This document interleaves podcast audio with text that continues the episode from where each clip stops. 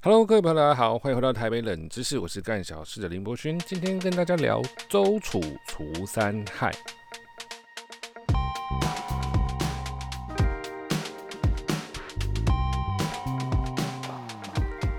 周楚除三害哦，是一部我最近非常夯的电影哦，由阮经天领衔主演啊。大家一定在小时候有听过周楚除三害的寓言故事啦。第一害、第二害跟自己。哦，自己就是第三害，但今天用在电影里面是黑帮复仇啊，是追击警匪大戏啊。我这样讲会不会有点夸张了？呃，其实不太夸张啦，还 OK 啦。我只不过，呃，只不过在短短的时间里面，我就呃看了两次啦，就是自己买票进去啦，不是说什么片商啊请我来那边讲好话。No No No No No，不是。是真的好看，而且我第二次看的时候呢，啊，一些细节全都呈现出来了哈。周楚除三害，我第一刷的时候啊，就是在一个全然无所知的状况下走进电影院，带着一个疑惑，带着一个无知，就这样子接受到我瞳孔感官的一个强烈的撞击啊。这样讲，各位一定觉得很扯，你是在东扯西拉个什么劲儿啊？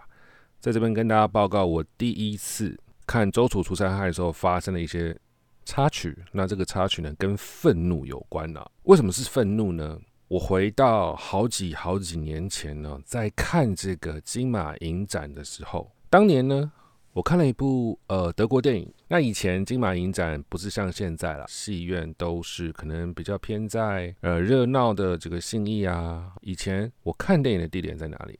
在印八九，在日新，在狮子林大楼，我相信很多老的金马人一定有印象。好，那我刚刚讲什么德国片，这不是重点，重点是我看了某一部电影的时候，坐在我旁边的一个男人，一开始呢是先拿出了预藏在小包包里面的零食啊，开始稀里刷啦的哈，拿这个筷子就开始吃那个零食啊。那他买的是什么？我看应该是卤味啊，就你也知道，就是武昌街那条路有卖一个卖鸡腿的嘛，然后有一些这个卤味摊嘛。我认为，法律应该禁止在电影街去贩卖这些有塑胶袋包装的所有所有的食物和食材，法律应该要禁止啊。这个我如果当选了这个立法委员，我一定要立法禁止。为什么啊？吃东西很吵嘛，因为我看他应该是非常饿，那万一血糖血糖没有这个呃跟上的话，那怎么办呢？好。吃完了，他开始怎样？他开始睡觉，睡觉。哎，看电影，你这边睡觉，睡就算了，因为你睡觉，一般人来说就是睡觉的时候，就是你会安静嘛，你无法去在一边睡觉一边揉那个塑胶袋嘛，让人家愤怒嘛，对吧？很抱歉，他老兄啊，睡觉了还有戏，怎样呢？开始打呼，咕咕叫，天哪！好，那我是一个被文明跟教养给约束的一个小孩，所以对我来讲，我如果破口他大骂，那我不就是跟他一样了吗？或者是，或者是我可能啊对他讲一些脏话啊，出言不逊，那我不就是另外一种形式的暴力，而且我会影响到他人吗？所以我闷不吭声，一个屁也没放，就直到直到电影散场。电影散场之后呢，这个多年前的我，我就怒气冲冲的跟着他。跟他跟到他开了车门之后，我呢我就骑了摩托车跟着他。当时我也没有任何的目的呢，我不知道我要干嘛，我只想要去追上他。追上他要干嘛呢？我要跟他说，以后不要这样子吵到别人了，这个是很不应该的事情。当时呢，我其实非常之愤怒，我只想要跟他。讲一句话。后来呢，我不知道骑了多久哦，但是我的跟车技术呢还不赖啊。不管他怎么开怎么弯啊，机车要带转嘛，但他不用，我就是有办法能够跟着他，跟着他，风吹越来越大，我骑越来越快。但我要补油门的时候，我却发现他开上了匝道，他要上了高速公路啊。这个时候我该怎么办？我就只能够。停止追逐，独自的一个人站在街头上的我的摩托车旁边，开始反思。后来我就回家了。这个故事呢，也是不了了之。但是回到二零二三年，我看完周楚除三害的时候，走出戏院又遇到差不多的事情。同一条武昌街，我在电影院里面看周楚除三害的时候，我的前左右分别呢都很有戏哦。我是说真正的人哦，真正的人发出的声音。讲的话啊，在我前面的前面呢，有一个先生，他就是不断的在使用手机嘛。那手机会有那个光，那个光就很强烈嘛。但他离我是两排，所以我也没有办法跟他说话。但是我在坐我前排的男生呢，就去指正他，哎，我觉得不错啊，你去指正他说，哎，你先生你不要使用手机。没想到那个被指正的人，哇，有点不开心哦，频频回头在那边看来看去啊。那我左边是发生什么事？我左边是一对长辈。我怎么知道是长辈？因为我头一直转过去瞪他们啊。在电影台词里面呢，电影里面的人物说了一个字叫做“贪”，结果我左边的那个大爷呢就接话了，说“称吃”啊，三个字“贪嗔痴”嘛。那荧幕里面的人呢，哦，吐了黑色的水。结果我左边的大爷呢，他就说啊，他没有看医生。天呐，老大郎离我非常远诶。离我大概四五格吧，我都还能够听到他说什么。好，这个时候前排又开始动作了，前排开始又把手机拿出来传讯息了。哇，那个灯就那么晃晃晃晃晃晃，很明显是故意的，因为他才刚刚被指正嘛，他才刚刚被说先生你不要划手机，但他硬要滑，很明显就是故意的嘛。那我右边呢？右边是一直在吸那个牙齿啊，吸牙齿，大家可能不知道什么声音，那我就吸给大家听听看，就像这样。就有点像这样的声音，非常非常的 annoying，annoying，OK，前左右都有了啊，不错不错。那后面呢？后面的没有跟我讲话了哦，后面不会吵了。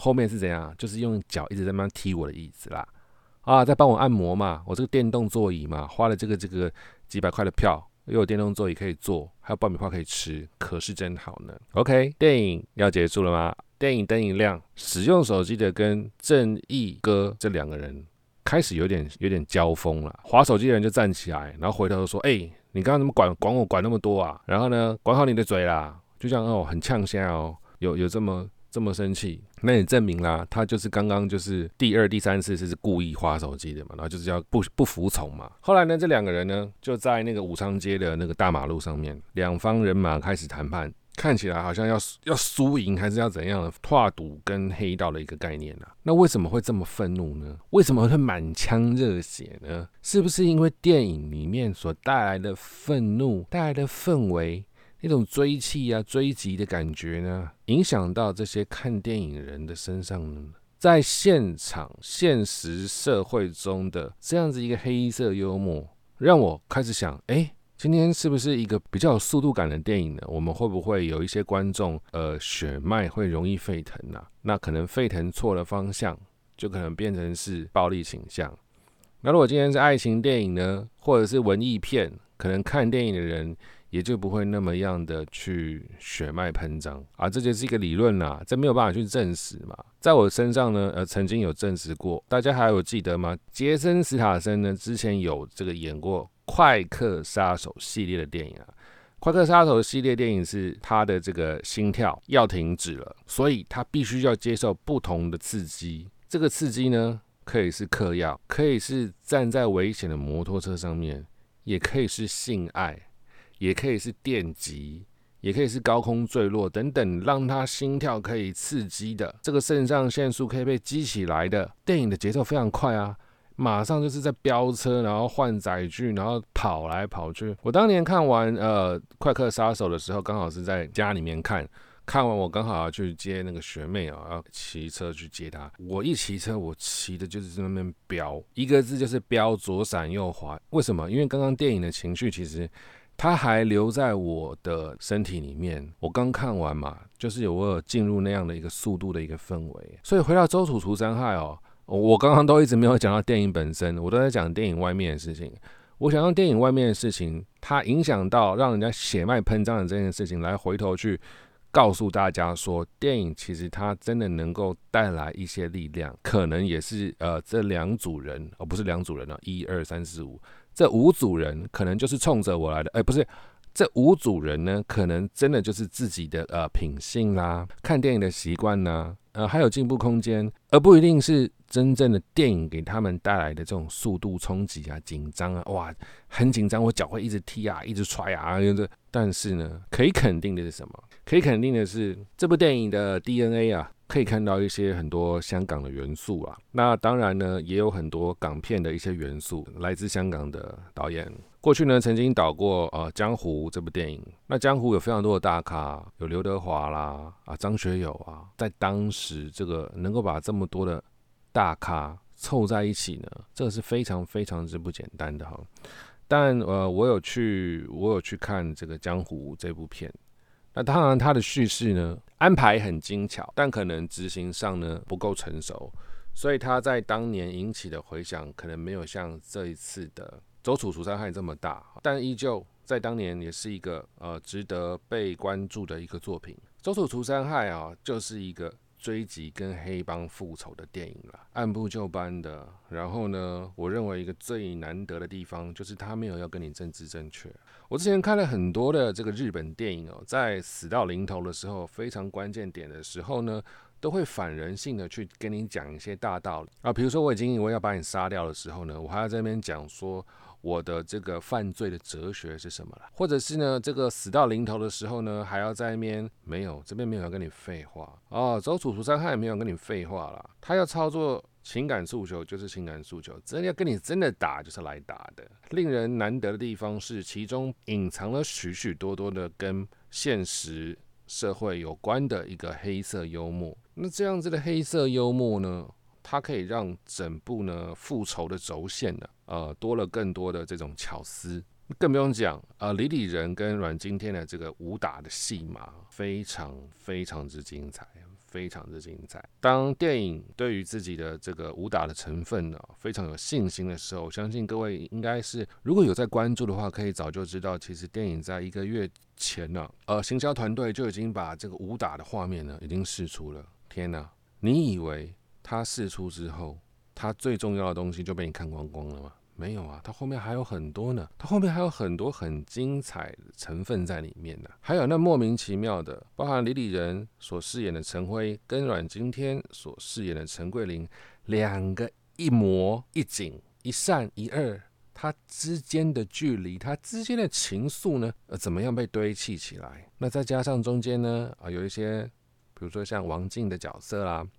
怎么样画龙点睛？怎么样加油添醋？在这么样一个很阳刚、很复仇、充满血性的叙事中，呈现一个花朵的存在。节奏很重要，这部电影都有做到。各位如果有先看演员的访谈，你可以知道说，其实阮经天还有李李仁拍戏的过程就是一个痛苦两个字。所有的戏都是拍了好几遍才 OK。唯独只有一场戏呢，是一次 OK 的，是剪头发的戏。为什么？因为剪头发不能够重来嘛。那李李仁呢，自己也讲了，他拍到一半啊，因为当时要住台中嘛，他拍到一半，他就跟经纪人说他要回台北，要看看儿子嘛。那那个时候他说，这个陶晶莹也不在，不在台湾，而是在美国，他临时请假要回台北，为的是什么？就是要充电。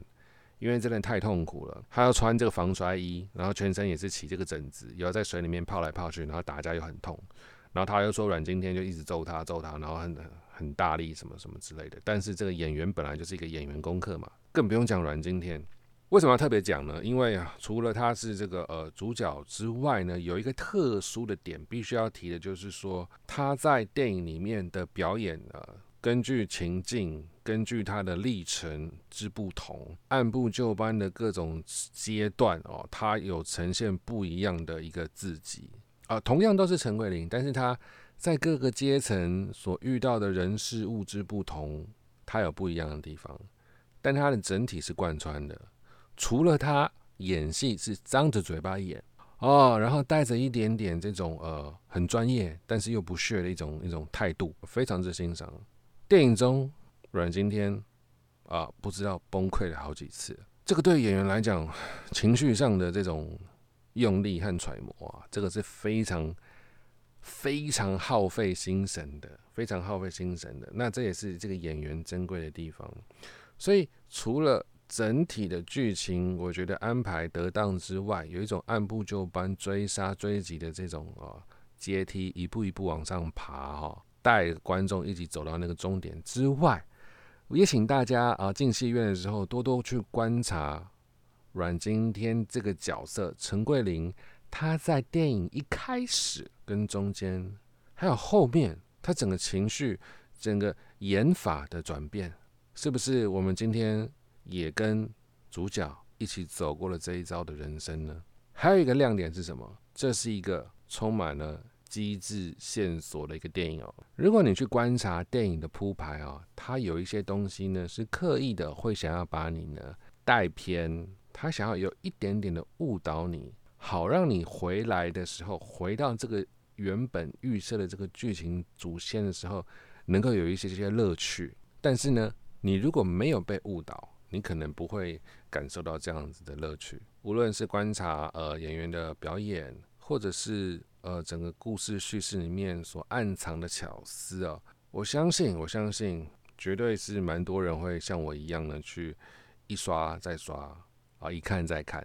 尤其阮经天在里面，他怕被找到的时候，在刚开始啊，不是会戴着一个这个帽子嘛，对不对？他就是想要低调过活。为什么呢？因为可能奶奶还在，所以呢，他就有些顾虑、有些顾忌。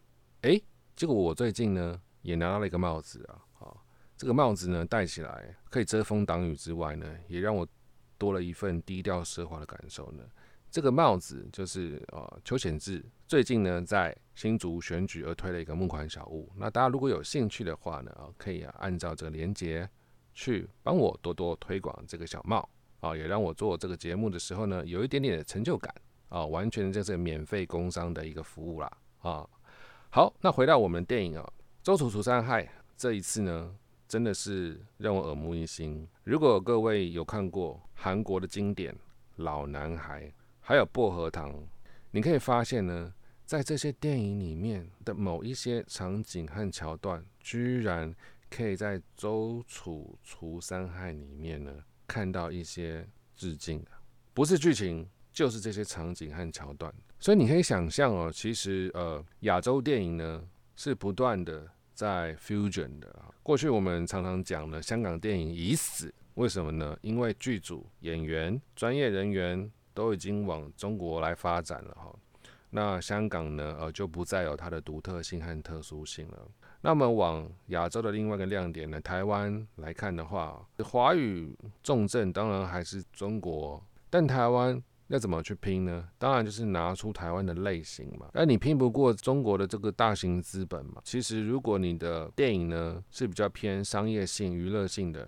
他不会有这个所谓的政治的考量啊，他是在追逐资本的。那你今天要拍了一个有点争议的啊，有点挑战的，是不是可以选择台湾呢？当然了，这个演员也是很重要的，对吧？